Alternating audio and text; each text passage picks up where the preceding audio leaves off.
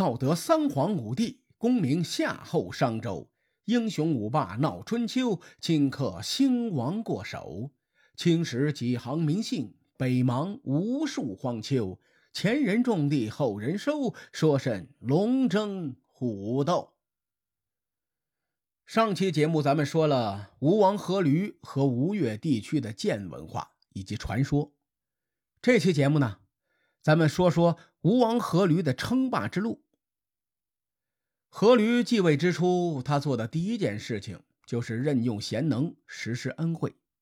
因为他上位的过程不是很光彩，担心诸侯们会对自己不信任，内部的百姓也不拥护自己。此时，伍子胥通过一系列的事件，已经成为了吴王阖闾的心腹，因此将他提拔为接待国宾的外交大臣，就相当于今天的外交部长，还时常与伍子胥商量国家大事。终于有一天，吴王阖闾找到伍子胥说：“先生啊，我想让吴国崛起，从而称霸天下。”我应该怎么做才能达到这个目标呢？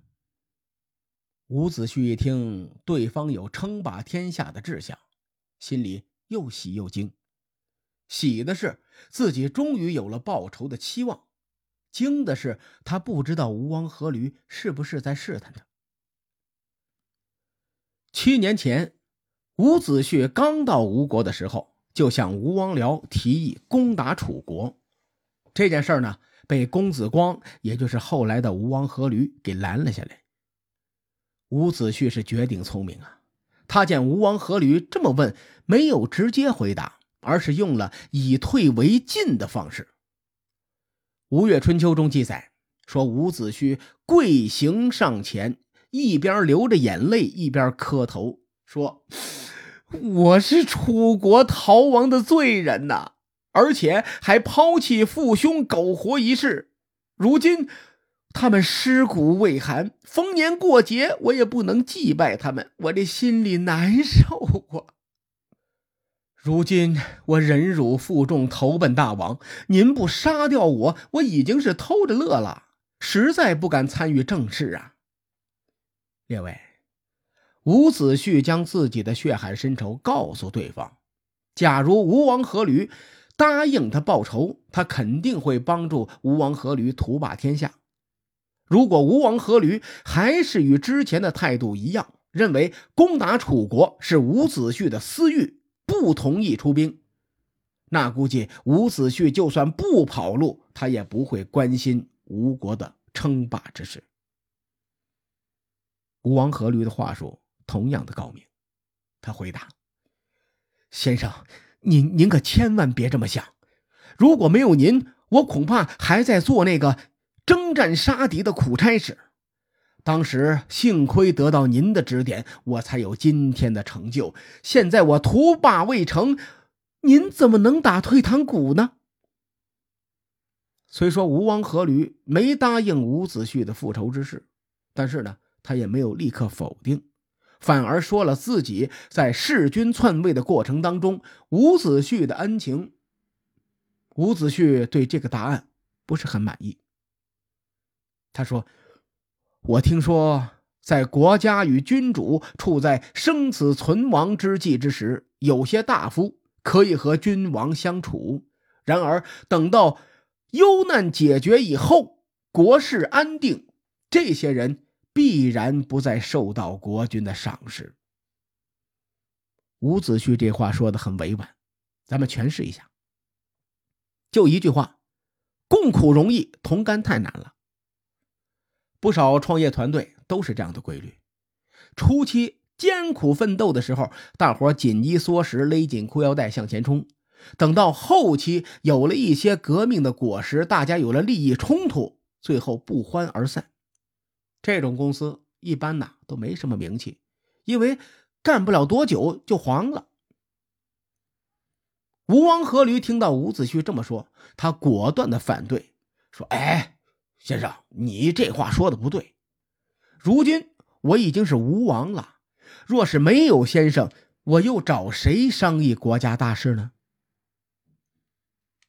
吴王阖闾的言外之意啊，就是我不会做那种卸磨杀驴的事情，您放心吧。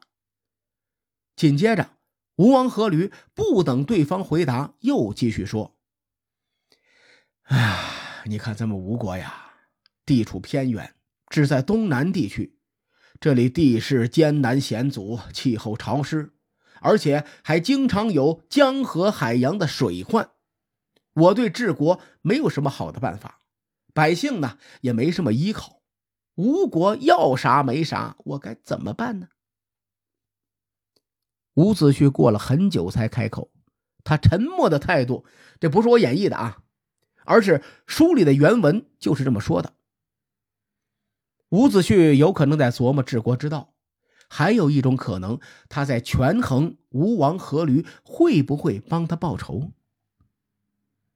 从立场上来说，吴王想称霸，伍子胥想报仇，这俩人的立场是一致的。于是呢，伍子胥沉默了很久。终于开口说：“治国有道，在于国君安泰，百姓安定。”吴王阖闾紧追问说：“那具体方法呢？”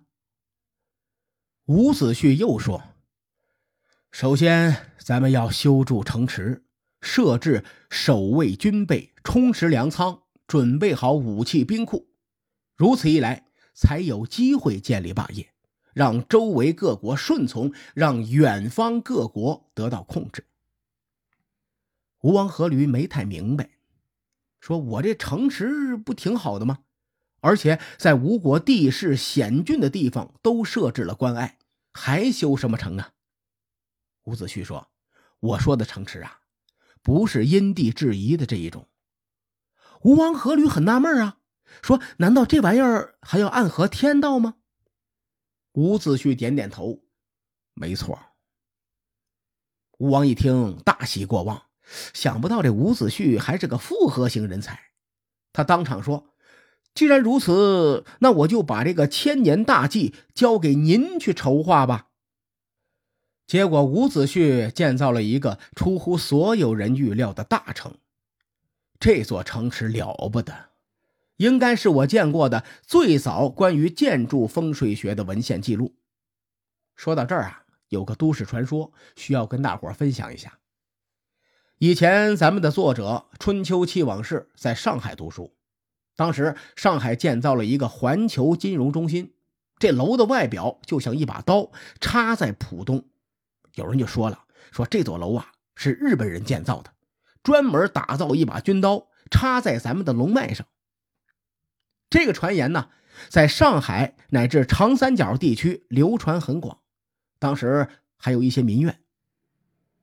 有个大哥去上海旅游啊，有这么一天晚上，喝的有点微醺，叫车回酒店的时候，出租车师傅和他聊起了这件事情。这大哥当时火冒三丈啊，说：“师傅，那麻烦你把车开到那儿，我一定要在这个日本人建的楼下呃撒泡尿。”那师傅也是个热血中年人，他把计价器一关，说：“你是个母子，啊我免费送你，和你一起去撒尿。”后来啊，这两位大半夜的啊，就在这个建筑底下一顿疯狂的输出，我估计至少一个人两千 CC 起步。再后来呢，咱们自己在边上建造了一个好像叫做上海中心的大楼，记不太清楚了。这座大楼的外观就像一把刀鞘。如此一来，就镇住了日本建的楼。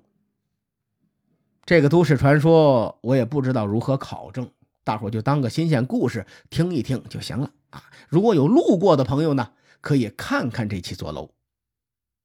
咱们言归正传，伍子胥说的修建城池，指的就是修建一座能够改变吴国国运的风水城池。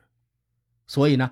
在修建这座城池的时候，伍子胥派人勘察地形、探测水文、取法天地，最终才选定地点，破土动工。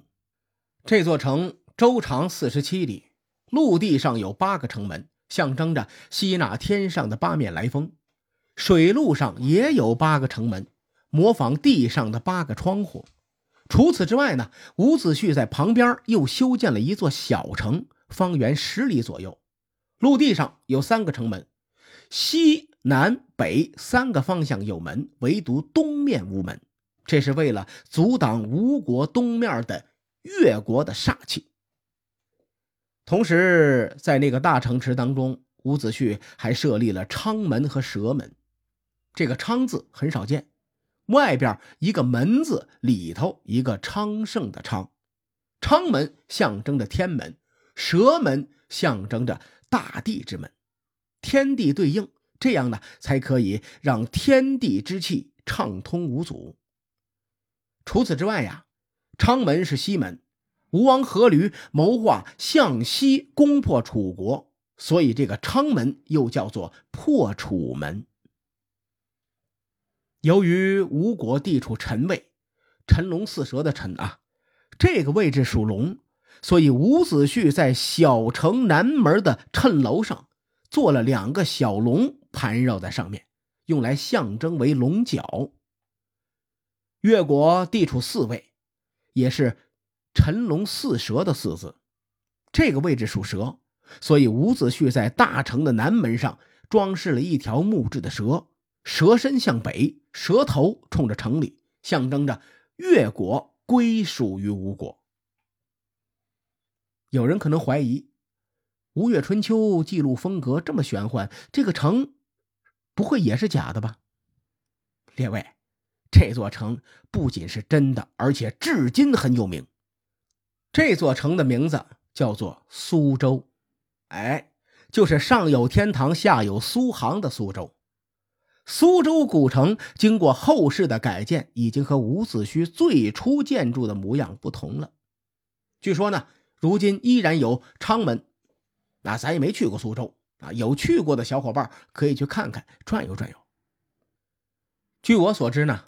苏州古城是明确记载的最早的风水建筑，在公元前五百年以前，至今已经两千五百年了啊！伍子胥在修建苏州古城的时候，的确改变了吴国的国运。而后呢，他又介绍了两个改变吴国命运的人物，其中一个对吴国称霸做出了巨大的贡献，另外一个人则在吴国灭亡的路上狠狠地推了一把。至于这两个人是谁，嘿，天也不早了，列位，咱们下回分解。书海沉沉浮浮，千秋功过留与后人说。我是西域说书人介子先生，下期节目咱们继续聊春秋风雨。更多精彩内容，请搜索关注微信公众号“伯乐灯”，与更多听友交流互动。伯乐灯也将定期为粉丝发放福利。愿我们的存在让您对明天更有期许。咱们后会有期。